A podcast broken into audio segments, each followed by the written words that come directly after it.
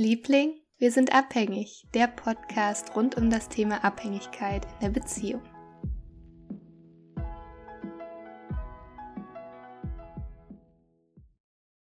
Hallo und herzlich willkommen zur heutigen Podcast-Folge. In dieser Episode teile ich ein Insta-Live mit euch. Es ist ein Mitschnitt und zwar ist es live von vor, puh, ich glaube, sechs Monaten. Da war ich zu Gast bei der lieben Patricia von der Beziehungsakademie. Und ähm, sie hat ein Format, das nennt sich Beziehungslaunch. Und da lädt sie ähm, Gäste, Gästinnen ein und spricht mit denen rund um die Themen in der Beziehung. Und ähm, ja, ich war zu Gast und wir haben über Co-Abhängigkeit als chronischen Stresszustand gesprochen in der Beziehung.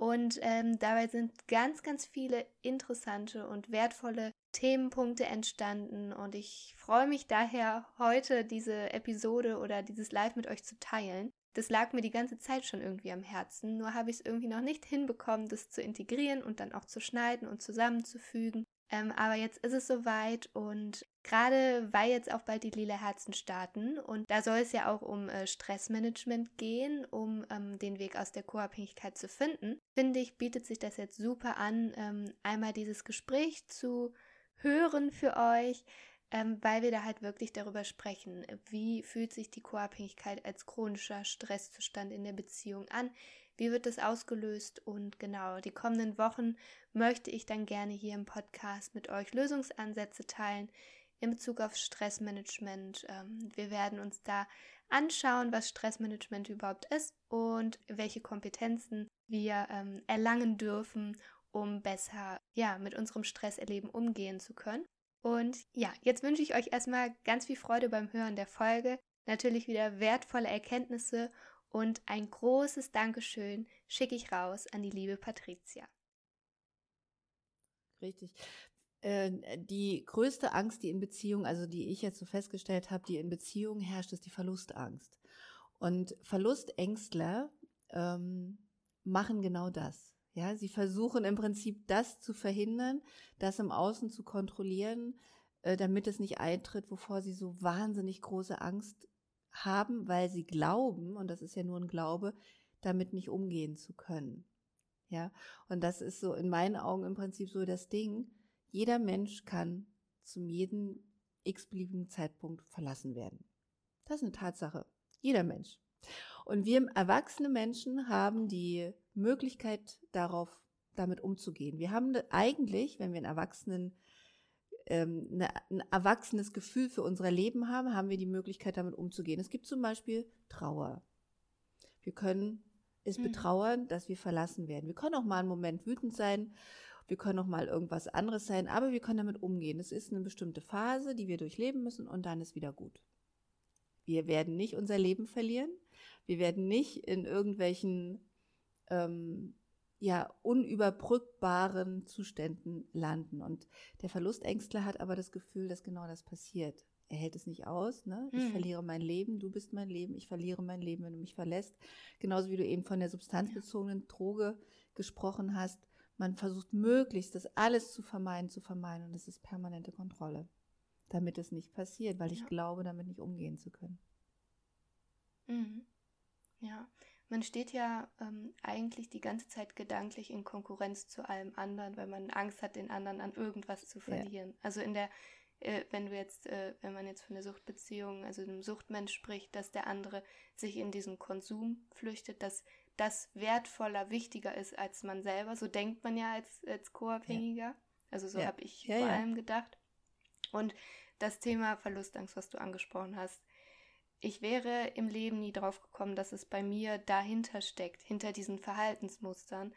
Aber ähm, durch diese Suchtbeziehung ist es hochgekommen bei mir. Also es hat, ähm, ich habe mir das erste Mal angeguckt, was die Scheidung meiner Eltern mit mir gemacht hat. Ähm, den Verlust damals meines Vaters zu spüren und ähm, wie sich das dann auf meine Beziehungsmuster ausgewirkt hat. Und ähm, dass das so ein, so ein Kernding da drin ist, dass ich co-abhängig handle in Beziehung. Und ähm, ich kann jetzt rückblickend sagen, dass ich das in vorherigen Beziehungen auch schon so erlebt habe, also diese Verlustangst, mhm. unbewusst, mhm. und mein Verhalten dadurch gesteuert mhm. wurde. Aber ich bin nicht auf den Trichter gekommen, dass das Co-Abhängigkeit ist. Das habe ich erst begriffen in der Suchtbeziehung, weil das Wort Co-Abhängigkeit in der Suchtberatungsstelle halt angesprochen wurde, also genannt wurde. Und dann habe ich angefangen, mich damit zu befassen und da einzulesen. Aber eigentlich findest du Co-Abhängigkeit in so, so vielen Beziehungen und den Menschen ist es gar nicht bewusst, dass sie so handeln.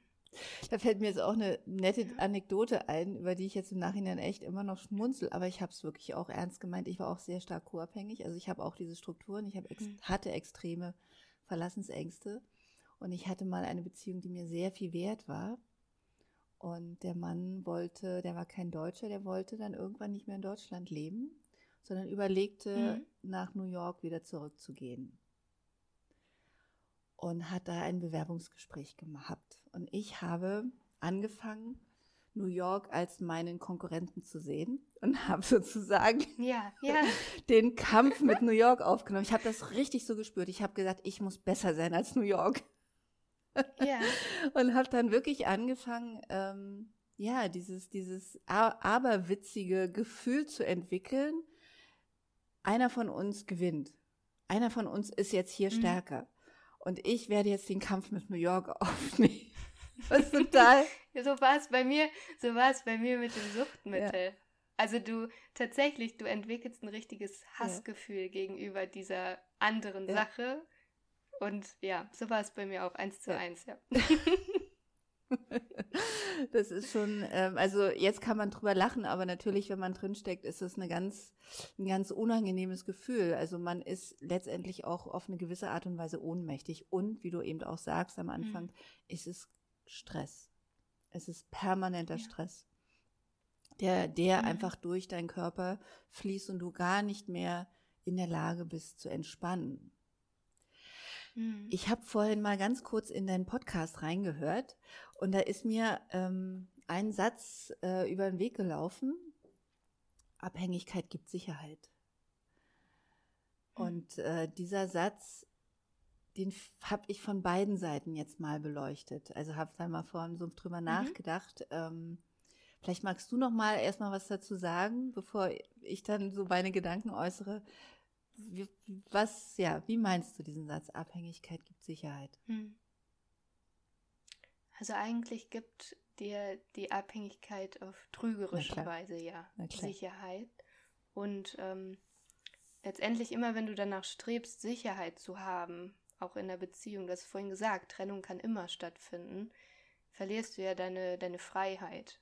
Also wenn du, wenn du dich, ähm, wenn du dich so sehr auf diese Sicherheit fokussierst, dann machst du dich ja quasi abhängig. Also diese, diese Abhängigkeit gibt dir irgendwie auf trügerische Weise die Sicherheit, aber dadurch verlierst du deine eigene, deine eigene Freiheit im Leben, deine emotionale Freiheit, deines, dein ähm, ja unabhängig sein mhm. einfach. Ja, ja. In deinem Handeln, in deinem Denken, in deinem Fühlen. Genau, ja. es ist halt, was mir dann aufgefallen ist, ist, dass es im Prinzip ein, also du hast, ne, du hast etwas gefunden, woran du dich festhalten kannst. An, also mhm. in der mhm. Beziehung, ich kann mich an diesem Menschen festhalten und dann habe ich die Illusion von Sicherheit. Und deswegen ist das auch so gefährlich, dass dieser Mensch weggeht, genau. weil ich ja dann komplett eben ja. alles verliere. Das ist da dieses Gefühl von Verlust. Ich verliere alles, ich verliere den Boden ja. unter den Füßen, weil ich meine Sicherheit am Festhalten eines anderen Menschen aufgebaut habe. Das ist sozusagen meine mhm. Stütze.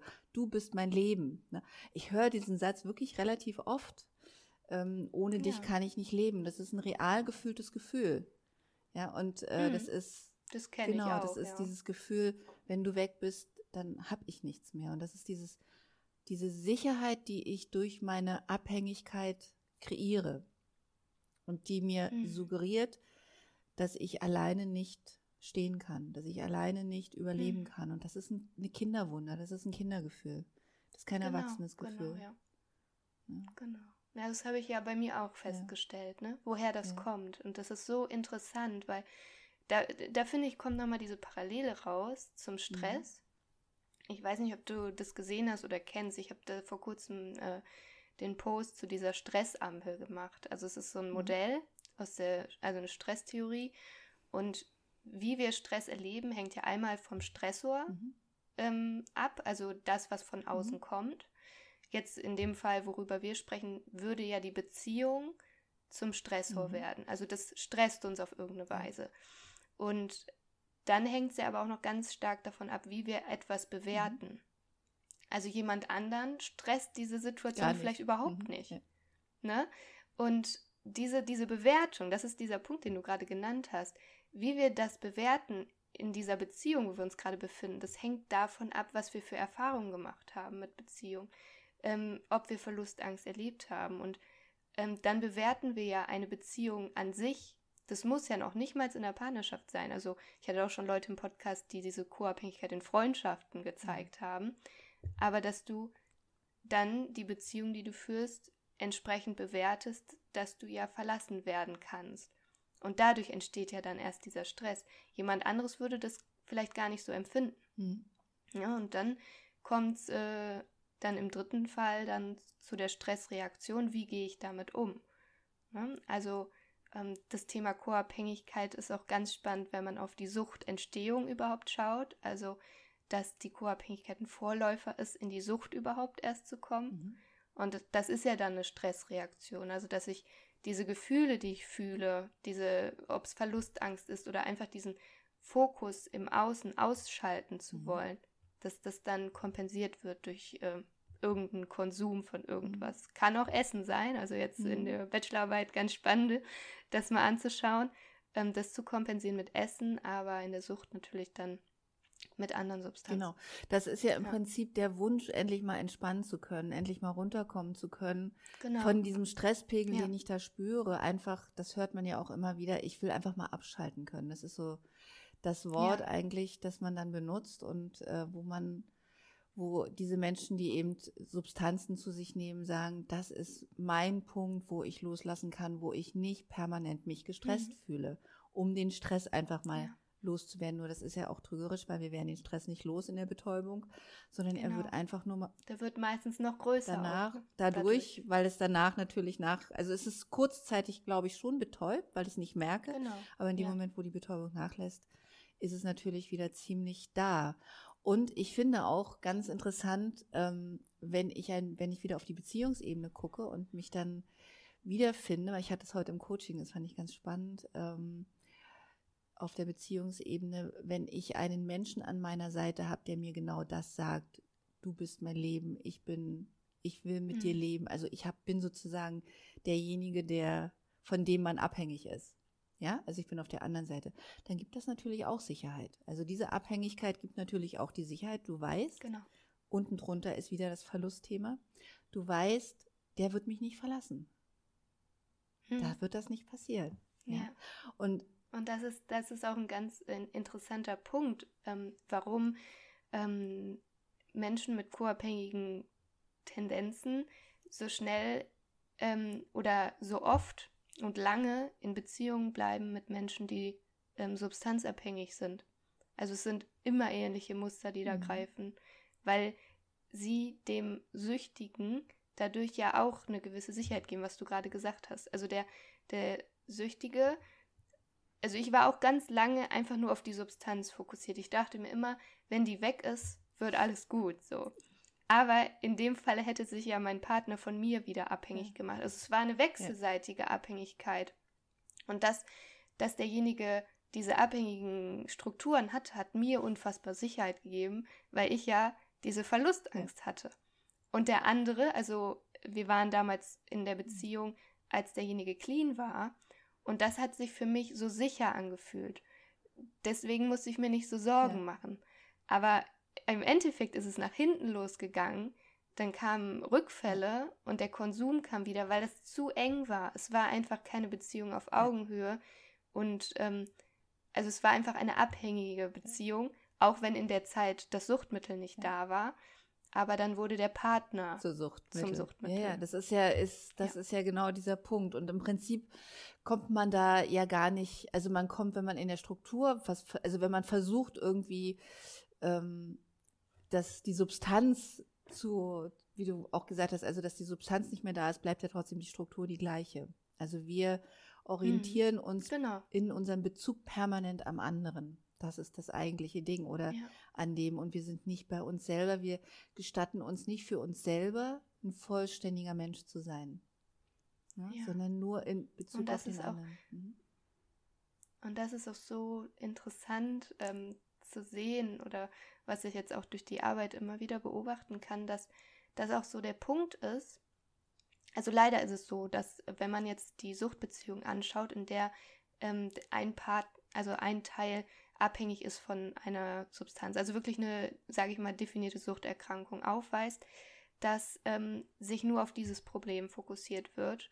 Und das ist so das, was ich mit meiner Arbeit erreichen möchte, dass auch der andere Teil mal bei sich hinschaut, weil erfahrungsgemäß ist es ganz oft so, dass wenn irgendwann tatsächlich dieser Punkt kommt, an dem sich der Suchtkranke in Behandlung begibt und Therapie Mhm. beginnt, dann verändert er sich Mhm. ja. Der versucht ja diese abhängigen Strukturen aufzubrechen.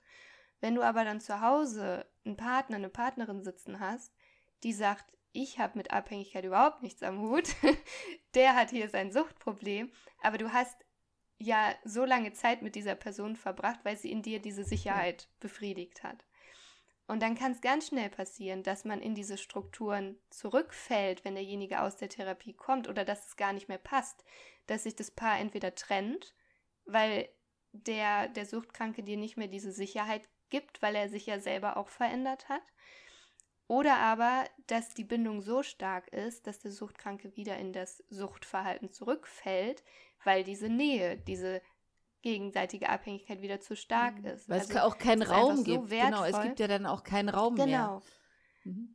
Ja, also ich finde es einfach so wichtig und so wertvoll, in dieser, also sich diese Beziehungen anzuschauen, die in diesem ganzen Suchtsystem existieren, weil dadurch die Heilung vorangetrieben werden Ja. kann.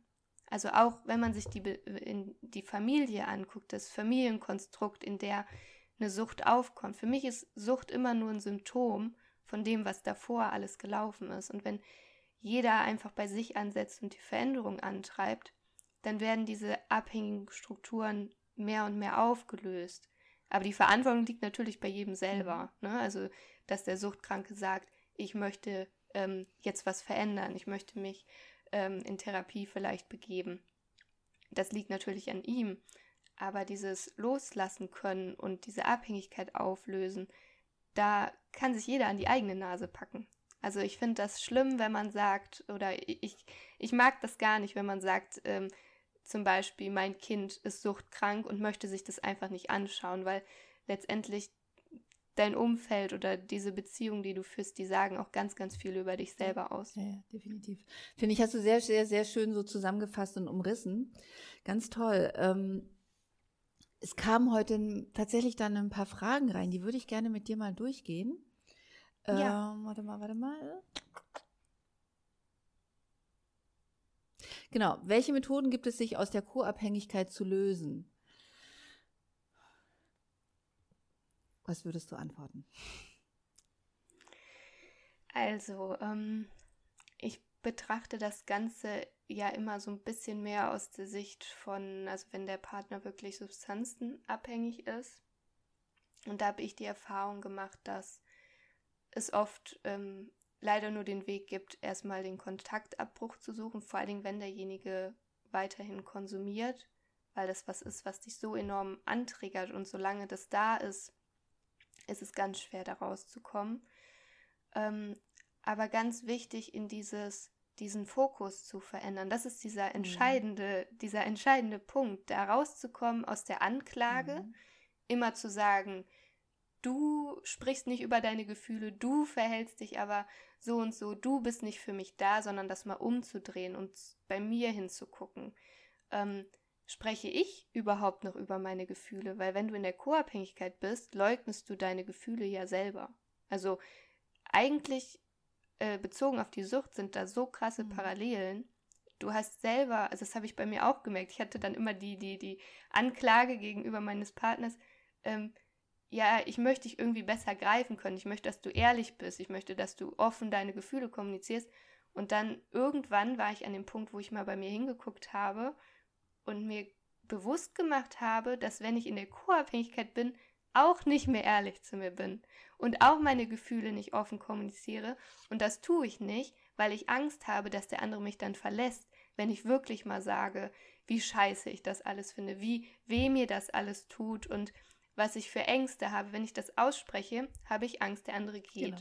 Deswegen mache ich es genau. nicht. Hast du so. Ja. Und ähm, da, da diesen Fokus mal zu verändern und in, bei sich reinzuhören. Also ähm, ich weiß, es klingt immer so ausgelutscht, aber mir hat damals Meditation enorm geholfen in dieser Phase, da einfach wieder, auch wenn es nur zehn Minuten am Tag waren, in die Ruhe zu kommen und diese ganze Scheiße, die da passiert, also ich war ja die ganze Zeit nur in diesem Hamsterrad. Ich habe ja immer nur gedacht, wann konsumiert er wieder? Wie kann ich, äh, was kann ich machen, damit er das nicht wieder tut?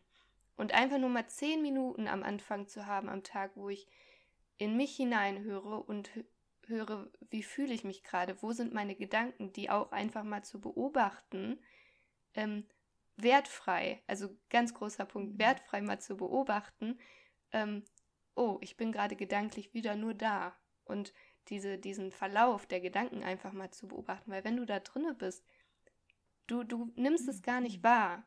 Alleine zu erkennen, dass du mit dem Gedanken nur beim anderen bist, das ist schon so ein Riesenschritt.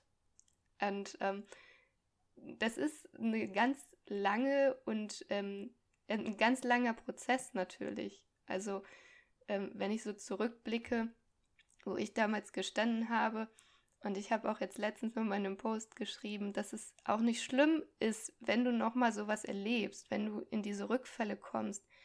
Aber dass wenn du dir diese Tools angeeignet hast, da viel, viel schneller wieder mhm. rauskommst. Also ich merke das heute auch noch bei mir, dass das manchmal passiert, dass ich in diese Gedankenspirale komme.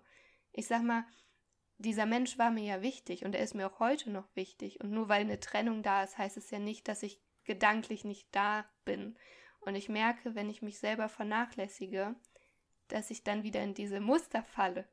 Aber heute weiß ich, was das ist. Und dann weiß ich, was ich für mich tun kann und komme da viel, viel schneller wieder mhm. raus. Aber damals ist es alles so unbewusst passiert und man hat einfach sich selber hinten angestellt. Mhm. Und das ist was, was man verändern muss. Sag mal, 23 ja. bist du? Ja. Das finde ich unglaublich. ja, ich weiß, das höre ich ganz also, oft. Der, der Alex ähm, ist hier im Chat, der sagt immer, ich sei eine alte Schachtel. also ich habe dem wirklich gar nichts zuzufügen. Ich kann jeden deiner Sätze eigentlich, äh, eigentlich könntest du meine Coachings ja. machen. Wir sind da wirklich sehr, sehr, sehr, sehr ähnlich in unserem Denken. Ähm, da habe ich auch gar nichts, gar nichts hinzuzufügen, weil das wirklich das absolut Wichtigste ist, den Fokus auf sich selber zurückzunehmen ja. und vor allen Dingen sich zu erlauben, das merke ich auch, sich zu erlauben, hm. wieder glücklich zu sein. Die meisten sind so im ja. Fokus auf eben durch dieses, durch dieses auf den anderen gucken, dass das alles, dass ich bloß nicht verlassen werde und dann kommen die ganzen mhm. Verletzungen. Mhm. Wenn ich Verlustängstler bin, dann habe ich natürlich permanent mit Verletzungen zu tun, weil das ja. Außen nicht so läuft, wie ich mir das wünsche. Ne? Ich bin auch permanent mit meinen Ängsten und die Ängste machen, dass ich noch wieder verletzt werde oder befürchtet, verletzt zu werden, was dann wieder eine neue Verletzung ist. Die Befürchtung der Verletzung ist ja auch eine Verletzung. Das ist also irgendwie ist der ganze Körper, so hat sich mein Körper früher mal angefühlt, mit lauter Wunden. Also ich hatte das habe auch das mal so verbal mhm. gesagt, wenn du sehen könntest, wie sich mein Körper anfühlt, du könntest mich nicht mehr angucken, weil der Blut überströmt ist. Das war so mein mhm. Bild meines eigenen Körpers voller Verletzungen, mhm. die ich aber auch vor mich hergetragen habe, um zu zeigen, guck, was du mir angetan hast. Ich hätte mir es niemals mhm. erlaubt, glücklich zu sein, weil dann sieht der andere mhm. ja nicht mehr, was es mit mir macht. Mhm. Genau, und das, dass man sich so dadurch definiert. Und das ist ne? Oder so, sich, so, also, so, ja, so, so, so, so ein Punkt, der ist so gefährlich, sich eben durch ja. diese Verletzung, durch dieses durch diesen Fokus auf den anderen definiert, wie du eben gerade auch gesagt hast, und ähm, eigentlich sich eben nicht mehr erlaubt, anderes zu fühlen, glücklich zu sein, was mhm. aber die Voraussetzung ist, um aus der Co-Abhängigkeit rauszukommen, weil du musst ja selber ja. Wie, dir es wert sein, im Leben alleine zu stehen. Und wenn ich ja. aber mit dem anderen so emotional so verbandelt bin, mich verbandelt fühle und sage, ich kann ohne dich nicht, dann darf ich auch nicht alleine stehen. Und das ist halt so diese, diese Riesenkrux, die man lösen muss und die sich so ähm, auch schmerzhaft anfühlt, weil man sagt, ja, aber Ja. ich, ich will mich ja nicht trennen von dem anderen. Das fühlt sich wie eine Mhm. Trennung an, muss Mhm. man auch nicht. Und insofern ist dieser Punkt, rauszugehen aus dieser Spirale, erstmal in eine, eine vielleicht sogar räumliche Trennung, aber erstmal Luft zu schaffen, wahnsinnig wichtig. Ja. Ja. Ja. Wir kommen gerade. Also ich habe das auch Ja. damals gemerkt, ähm, dass ähm, dieses, diese, dieses Wort der Trennung, das macht einem so Ja, große ja, Angst in der Co-Abhängigkeit. Und ähm, ich habe aber erstmal gemerkt, dass nach der Trennung, also tatsächlich bei uns war es Kontaktabbruch, räumliche Trennung, dass ich da erstmal den Unterschied zwischen Abhängigkeit und Liebe richtig begriffen Mhm. habe. Also vorher, vorher war, habe ich Liebe einfach durch Abhängigkeit definiert. Das war für mich, ne, Mhm. der andere muss da sein, der andere muss, ähm, und also man muss ihn greifbar haben. So, also ähm, ich hatte auch mal eine Podcast-Folge darüber gemacht, dass ähm, Trennung eigentlich nur eine Illusion ist. Ich habe mich irgendwann gefragt, warum, obwohl der pa mein Partner mir so viel Schmerz zugefügt hat, warum liebe ich diese Mhm. Person denn noch? Mhm. Aber diese Frage konnte ich mir erst stellen, als sie, sage ich mal, physisch nicht mehr anwesend Mhm. war. Und habe dann überlegt, weil letztendlich lieben wir ja in unserem Partner oder unserem Gegenüber Dinge, die wir uns selber nicht geben Mhm. können. Und habe dann angefangen, mir diese Dinge, die ich in dem anderen so geschätzt habe, angefangen Super. selber zu geben. Und dadurch gab es keine Trennung mehr. Das klingt jetzt total abstrakt und schwer vorstellbar. Und äh, sicher war das auch nicht nach der Woche, nach einer Woche nach der Trennung so, sondern ich bin auch dadurch gegangen, dass ich denjenigen gehasst habe, dass ich mich selber gehasst habe, dass ich ähm, äh, tagelang nur geheult habe. Da bin ich überall durchgegangen. Das ist auch so wichtig, dass man das auch fühlt. Ähm, aber dadurch, dass ich da durchgegangen bin, war ich dann auch irgendwann an dem Punkt, wo ich ähm, das anfangen konnte zu verstehen, wo ich angefangen habe zu, zu vergeben auch. Und das fängt auch bei mir selber an, dass ich mich verstehe, warum habe ich so gehandelt. Weil ich glaube, ganz viele Menschen können dem anderen nicht vergeben, weil sie selber sich nicht verstehen, warum sie da drinne Mhm. waren.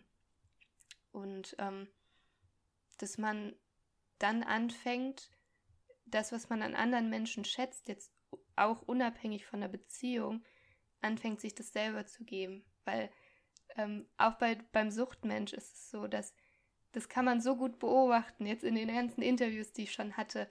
Ein Suchtmensch, der hat oft ähm, eine Partnerin, also oft sind es ja Frauen, die in der Co-Abhängigkeit sind, eine Partnerin an der Seite, wo man von außen sagen würde, die ist ja wie ein Engel. Die ist immer da, ne? Die ist so, ähm, steht überall und hat alles im Griff und ähm, stellt sich selber hinten an.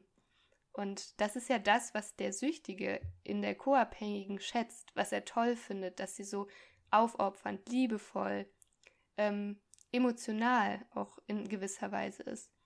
Und wenn der Suchtmensch sich das selber auch wiedergeben würde, dieses in sich reinhören, sich Liebe schenken, wohlwollend mit sich umgehen, dann würde bei ihm ja auch Heilung stattfinden. Und genauso hat bei mir die Heilung begonnen, als ich angefangen habe, mir das zu geben, was ich im anderen eigentlich so toll fand. Mhm. So, ja. Mhm. Ja, toll. Mhm.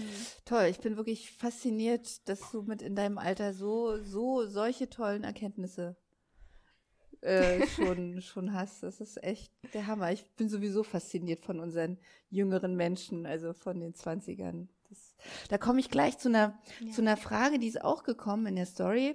Wie ist denn deine Meinung Mhm. äh, zum chronischen Stress im Schulsystem? Du bist ja noch nicht so lange weg aus der Schule. Ja, da muss ich mal kurz überlegen. Ja, wie lange bin ich denn jetzt aus der Schule? 2016 habe ich Abi gemacht. Ist schon eine Weile her, Mhm. ja. Ähm, ähm, das ist, äh, finde ich gerade schwierig zu beantworten. Ähm, aber wenn ich jetzt so rückblickend überlege, ähm, also ich finde, in unserem Schulsystem sollte sich sowieso sehr viel verändern, was jetzt auch mentale Gesundheit betrifft, diese Themen anzusprechen. Und wenn ich jetzt so überlege, in der Schule war ich nur im Außen Mhm. mit meinem Fokus auf der Leistung, wie wirklich auf andere. Mhm. Ähm, ich hatte damals in der Schule auch eine Phase, die vor Mobbing geprägt wurde. Also ich wurde damals gemobbt in der Oberstufe. Und da hatte ich den Fokus übertrieben im mhm. Außen. Mhm. Ähm, also wie wirklich auf andere, wie sprechen andere vielleicht über mich. Das hat das alles nochmal verstärkt und ich finde, das Thema Mobbing ist ein ganz großes Thema in unseren Schulen. Ähm, also da, da könnte man ja, ja, klar. Nee, nee, klar das ist drüber mal. Ähm, aber, aber jetzt bezogen auf die, die schulische Leistung oder das, was du ähm, im Unterricht äh, erbringen musst, sage ich mal, bist du ja auch die ganze Zeit im Aus und richtest dich danach.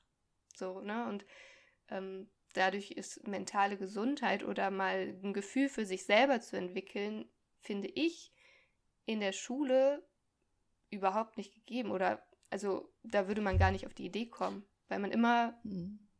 Nach außen hin. Also im Prinzip ja. gewöhnen wir uns in der Schule schon an, im permanenten Stress zu sein und den bringen wir dann auch in ja. unser Leben. Und wir sind ja eine Gesellschaft der Überforderung, des Burnouts. Also vor Corona war ja, ja die, das häufigste Wort, was man so gehört hat, wenn es um Schwierigkeiten in der Arbeit geht, ich bin überfordert, ich bin kurz vorm Burnout. Ne? Und äh, im Prinzip ist das ja ein, ein, ein absoluter permanent Stresszustand, den wir eigentlich aus der Schule mitbringen. Ja. Dann geht das in die Uni rein oder Ausbildung, je nachdem, was man ja. macht. In unsere Beziehung. Wir gucken, dass wir nicht verlassen werden. Ja. Stress. Wir gehen auf die Arbeit, gucken, dass wir alles hinkriegen. Stress. Wir fahren äh, mit dem Auto durch die Stadt. Stress. Eigentlich über, wir müssen irgendwie bestimmten Attraktivitätsdingen entsprechen, damit wir ähm, das bekommen, was wir gerne haben wollen, ein gutes Gefühl. Stress, es ist überall Stress, Stress, Stress, Stress. Also eigentlich sind ja. wir ähm, oder besser ist es kein Wunder, dass es so viele reizüberflutete Nervensysteme gibt, so sage ich das mal, die sagen, ich kann nicht mehr, ich will nicht mehr, ich so, ja. es ist, es ist, es ist over. Ja. Und ja. Betäubung dadurch. Genau, und dann und dann dadurch genau. Betäubung, weil es ja. die, weil wir es nicht gelernt haben, den Stress ja. von, de, aus, von dem Stress zu gehen und einfach etwas zu tun, was uns tatsächlich Entspannung bringt. Ne, was uns tatsächlich mhm. zu uns zurückbringt. Weil das Einzige, in meinen Augen, das Einzige, was uns wirklich zu uns, also was uns Entspannung bringt, ist die innere Konzentration auf, auf uns selber. Und man kann sowas mhm. zum Beispiel, wenn ich jetzt, wenn, wenn, wenn, wenn man Musik macht, ist das eine wunderbare Sache. Ich konzentriere mich auf meine innere Welt, auf meine inneren Gefühle. Wenn ich tanze, ich konzentriere mich, also wenn ich nicht die ganze Zeit permanent damit beschäftigt bin, gucken die anderen, wie es aussieht, sondern wenn ich wirklich tanze in mir, wenn ich, also mhm. bei all diesen Dingen, wenn ich meditiere, wenn ich in der Natur bin, äh, keiner sieht mich und ich kann endlich mal die Natur wahrnehmen, wenn ich mit Tieren zusammen ja. bin. Das sind alles so Dinge, wo ich entspannen kann, wo der Stress einfach nach lassen kann und wo ich runterkommen kann und mich mit mir verbinden. Ja, genau. und das ist so wichtig und ja. das sollten wir eigentlich in der Schule lernen. Ja, das finde ich auch. Bin ich voll bei dir. Du hast so viele gute Sachen auch gerade wieder mhm. gesagt. Ähm, also, dass man, ähm, also wir kriegen es wir kriegen's so. Das, oh, das war sie, das war Siri. okay. Mein Computer. Dachte, mein Computer hat sich jetzt. Okay. ja. Ähm, was wollte ich sagen? Ja, also dass wir es einfach nicht anders beigebracht bekommen. Ja. Also unsere Gesellschaft definiert sich dadurch, was sie leistet, was sie hat, was sie vorzeigen kann. Und die Menschen haben verlernt oder wissen nicht, dass sie genauso wertvoll sind, wenn sie einfach mal nichts hm. tun, dass es gar nichts an ihrem Wert verändert. Und ähm, ähm, dieses, also ich merke das auch bei mir, also ich, ich arbeite ja, also ich mache ein duales Studium, mhm. arbeite im Fitnessstudio und ähm, gebe auch schon Ernährungsberatung und auch da ist das Thema Stress ein ganz großes, dass du, ähm, dass du dir, ähm, wo wollte ich jetzt drauf hinaus? Also dass, dass wir permanent meinen, wir müssten uns zum Beispiel was verbieten im Essen. Ne? Also, dass wir da auch wieder ne, das Thema Selbstwert, mhm. dass wir nur wertvoll sind, wenn wir zum Beispiel kognitiv unser Essverhalten steuern. Mhm.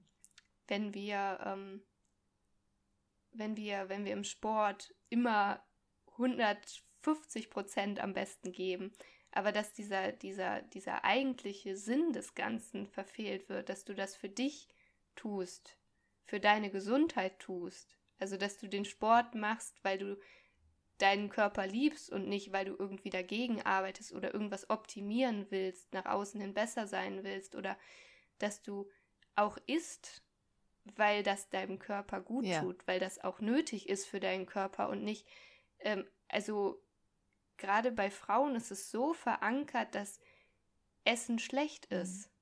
dass ich nicht so viel essen darf, aber du, du, du das Essen ist gut für dich, so, aber es ist so verdreht irgendwie in den Köpfen. Mhm. Und ähm, da muss ich auch sagen, zu dem Thema, was du gerade gesagt hast, mit dem, ähm, ähm, wie komme ich wieder zu mir zurück, ne? also diesen Fokus wieder zu verändern. Ganz vielen Menschen fällt das total schwer. Also ich, ich gebe auch Reha-Kurse bei mir im Studio und dann am Ende mache ich manchmal so kleine Entspannungsübungen. Ne? Also irgendwas zum Dehnen oder irgendeine Nackenentspannung oder so. Wie viele Menschen fällt es schwer, da loszulassen oder einfach mal nichts zu machen, weil sie sind ja dann mit sich alleine. Mhm. Und das ist dieses Süchtigsein nach Stress, weil man mit sich allein nicht sein kann, weil man diese Ruhe nicht mhm. aushalten kann, weil die das gar nicht mehr mhm. kennen. Dieses Loslassen mhm. können. Das können ganz viele ganz schwer. Und ähm, ich muss auch sagen, dass der Sport weil vielen fällt das halt schwer, direkt in diese richtige Entspannung zu mhm. kommen. Und bei vielen kann, kann dieser, dieser Fokus auf den Körper, mhm. also wenn du, sag ich mal, eine sportliche Übung machst, also beim Training kann ich super gut abschalten, weil ich da den Fokus mhm. auf meinen Körper lenke. Jetzt nicht in erster Linie auf meine Gefühlswelt, mhm. aber erstmal auf das Körperliche. Und das ist so diese Vorstufe, mhm. finde ich, noch tiefer einzusteigen. Und ähm, das versuche ich auch so ähm, den, den Menschen in den Kursen oder in, in, in, einem, in einem Training zu vermitteln, mhm. weil du merkst es so krass, wie, wie, wie die Leute, die das eigene Körpergefühl überhaupt nicht haben, wie sie gar nicht, also wenn du denen einfach mal sagst, so, wir führen jetzt diese Übung aus, die wissen gar nicht, wo ist mein Arm gerade oder wo steht mein Fuß. Und das zeigt irgendwie schon, dass sie gar nicht bei sich sind. Mhm. Jetzt, und das, also dieses, dieses, wie ich zu meinem Körper stehe, wie ich meinen Körper ähm, im Raum jetzt, sage ich mal, bewegen kann, das ist so für mich schon die Vorstufe in das, äh, in das Mental, in dieses Seelenleben. Das ist richtig.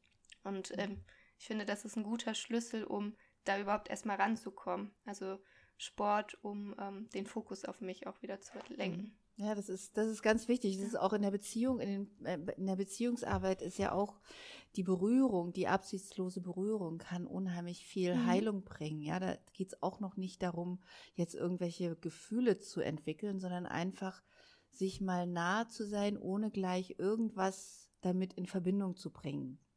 Ja, mhm. und äh, das ist auch was ganz Heilsames, was Paare machen können ähm, einfach mal sich einfach zu berühren und zu gucken, wie fühlt sich an? Fühlt sich gut an? Fühlt sich nicht gut an? Wenn es sich nicht gut anfühlt, mhm. okay, dann gucke ich mal woanders, ne? Und dann so das Feedback geben. Ah ja, das fühlt sich gut an, es fühlt sich nicht so gut an. Darf ich dich da mal berühren? Nee, möchte ich gerade nicht. Einfach mal so ohne irgendwelche mhm. ähm, Ideen, was jetzt passieren muss, mhm. sich körperlich zu berühren, das ist so heilsam für viele, viele Paare, die nur noch kognitiv verstrickt sind und die eigentlich gar nicht mehr, ja. die gar nicht mehr äh, wissen, wer sie eigentlich wirklich sind und auch für ihren Körper eben nichts mehr fühlen. Ja. Da in die Verbindung ja, zu kommen. Das kann man, mhm. das kann man in so vielen Bereichen anwenden. Ich finde das auch immer so spannend. Also äh, jetzt auch das, was du bezogen auf die mhm. Beziehung mhm. sagst. Ähm, also in meinem Studium habe ich zwar das alles bezogen auf Ernährung gelernt, auch dieses Thema Achtsamkeit. Mhm ähm, allein wenn ein Klient bei mir mal ein Ernährungsprotokoll ausfüllt, ähm, dann geht es ja einfach nur darum, wertfrei mal aufzuschreiben, was esse ich den ganzen Tag. Und das ist einfach mal dieses Aufmerksam darauf machen, mhm. dieses Wertfreie zu betrachten, was macht das mit mir, ne? wie du jetzt das gerade beschrieben hast mit so einer Partnerübung. Und ähm, man ist sonst im Alltag einfach immer in dieser Verstrickung mhm. drinne mhm. und macht sich diese Dinge einfach gar nicht bewusst. Und das, ähm, das kann man einfach auf alles super gut mhm. anwenden. Ne? Auch jetzt auf das Thema der Co-Abhängigkeit in der Suchtbeziehung, dass du da auch in diese Achtsamkeit kommst und guckst, wenn derjenige das jetzt macht, was macht das mit mir? Wie fühle ich mich jetzt in der Situation? Ähm, das ist, ähm, also tatsächlich haben mir auch wenn das Thema Ernährungsberatung da erstmal voll fern scheint, hat mir das total viel selber, also ich konnte das dann anwenden und äh, auf diese Situation umdrehen und ähm, mhm. verwenden. Ja. Letztendlich ist es völlig egal, womit wir uns beschäftigen. Es kommt immer, das sagen ja. alle, es kommt immer aufs Gleiche bei raus und es sind immer die Dinge ähm, Stress abbauen, dass erstmal, dass die, dass, dass, dass das System runterfährt, weil wir können uns nur in der Entspannung verändern, wir können uns nur ja. im Zustand des Gleichgewichts woanders hin bewegen. Ansonsten ist das, wohin wir uns bewegen, ein Schutz bewegen, ne? weil ich kann mich ja, wenn ich im Stress bin und ich mich im Stress bewege, das ist ganz einfach, glaube ich, zu verstehen. Man muss sich das nur einfach mal vorstellen. Ich habe jetzt inneren Stress, ich habe Angst, muss mich irgendwo hinbewegen. Dann bewege ich mich natürlich nur im Schutz dahin. Das heißt, das, wohin ich hm. mich bewege, braucht meinen Schutz. Und wenn ich jetzt in hm. eine Beziehung reingehe, und ich gehe in diese Beziehung am Anfang schon mit einem Stressgefühl rein. Ist egal, ob es jetzt bewusst mhm. ist oder nicht bewusst ist, aber ich gehe mit diesem Gefühl, es könnte gefährlich werden, weil es könnte, ich könnte ja verlassen werden. Es könnte ja wieder eine Verletzung passieren. Also ich bewege mich im Stress in die Beziehung rein. Das heißt, ich darf in der Beziehung nur mit Schutz sein, weil wenn ich den Schutz wegnehme, mhm. passiert ja das Schlimme. Und jede Beziehung, genau. die im Stress Modus festhängt, kann keine Liebe, keine Liebe auf Augenhöhe zulassen, ja. weil ich permanent am Checken bin, ob ich klarkomme oder ob gleich wieder irgendwas passiert. Ja, insofern sage ich ja immer, Leute, wir müssen den Stress erstmal rauskriegen, runterkommen, dass Entspannung, dass der ja. Druck rausgeht aus eurem System, um zu erkennen, was für eine Veränderung tatsächlich möglich ist. Weil man kann das sonst nicht erkennen. Man kann im Stress nicht erkennen, ob man zusammenbleibt oder nicht zusammenbleibt, ob man zusammenpasst oder nicht zusammenpasst, ob es eine Veränderung gemeinsam gibt oder jeder sich alleine verändern möchte oder einer gar nicht. Das kann man nicht erkennen, weil der permanent halt diese, dieser Stress, die, dieses, ja. diese, diese Angst, dieser Schutz im Vordergrund steht. Ganz genau, ja. ja.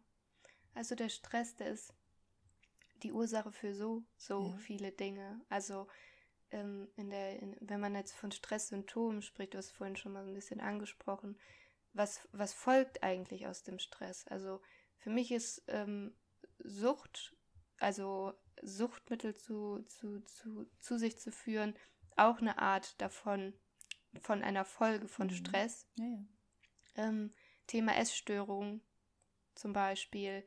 Ich habe es bei mir damals gemerkt in der Co-Abhängigkeit und das ist sehr, sehr typisch für Co-Abhängige, ähm, Frauen vor allen Dingen, dass sie versuchen, diesen Kontrollverlust, den sie erleben, über das Essen zu kompensieren, dass sie da in gestörte Essmuster verfallen und ähm, dass du, also Folge von Stress ist ja auch zum Beispiel, auch kann es mangelndes äh, Hungergefühl sein. Also ich habe damals mich selber gar nicht mehr gespürt, ich habe meinen Hunger nicht mehr gespürt und habe sehr stark abgenommen in der Zeit. Mhm. Und ähm, oder dass du, also ich hatte auch Magenprobleme, also stark Magenschleimhautentzündung dann, solche Folgen mhm. von Stress, mhm. ja. Oder ähm, Krebs wird auch auf Stress zurückgeführt. Ne? Also wenn du wirklich lange chronischen Stress hast, mhm. dann machen die Organe das irgendwann nee. auch nicht ja, mehr mit. Oder das wird kompensiert durch mehr Wachstum mhm. an Zellen.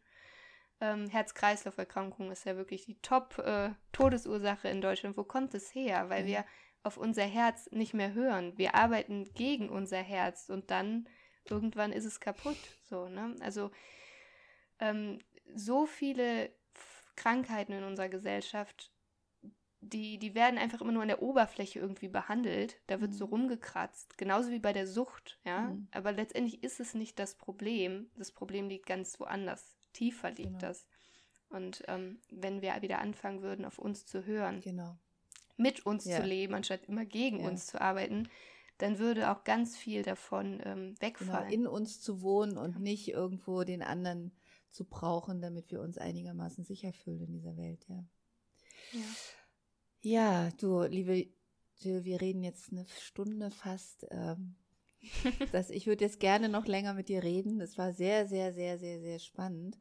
Und ich finde, ich auch, und ich ja. finde, über dieses Thema sollten wir tatsächlich noch mal reden in absehbarer Zeit, weil das ist Gerne. ein wirklich wichtiges Thema und ich finde es ganz, ganz großartig, wie du in deinen jungen Jahren im Prinzip so tief dahinter guckst und nicht nur das Symptom betrachtest, sondern wirklich das dahinter betrachtest und da auch wirklich, finde ich, ganz, ganz tolle Dinge erkannt hast und auch auf deinem Konto ähm, schon gepostet hast. Ich habe heute noch gesehen, dieses, diesen, äh, du hast da so ein zwölf Punkte oder wie war das einer, wie man was, genau. wie man ja. das, wie man da so reinschlittert, bis am Ende man in der Depression landet, kann ich jedem, der das Video empfiel, ähm, sieht, empfehlen, also da wirklich mal bei der Jill auf dem Konto vorbeizugucken.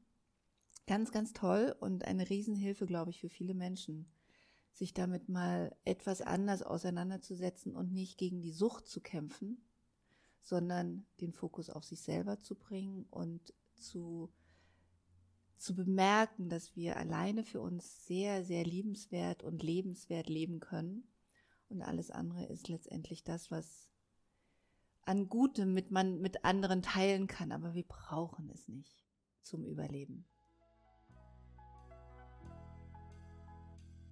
Wenn diese Folge dir gefallen hat und auch der Podcast dir eine wertvolle Unterstützung ist, dann teile ihn super, super gerne und schenke ihm eine 5-Sterne-Bewertung auf iTunes, damit wir gemeinsam noch mehr Menschen mit diesem Thema erreichen können und auf ihrem Weg aus der Co-Abhängigkeit unterstützen.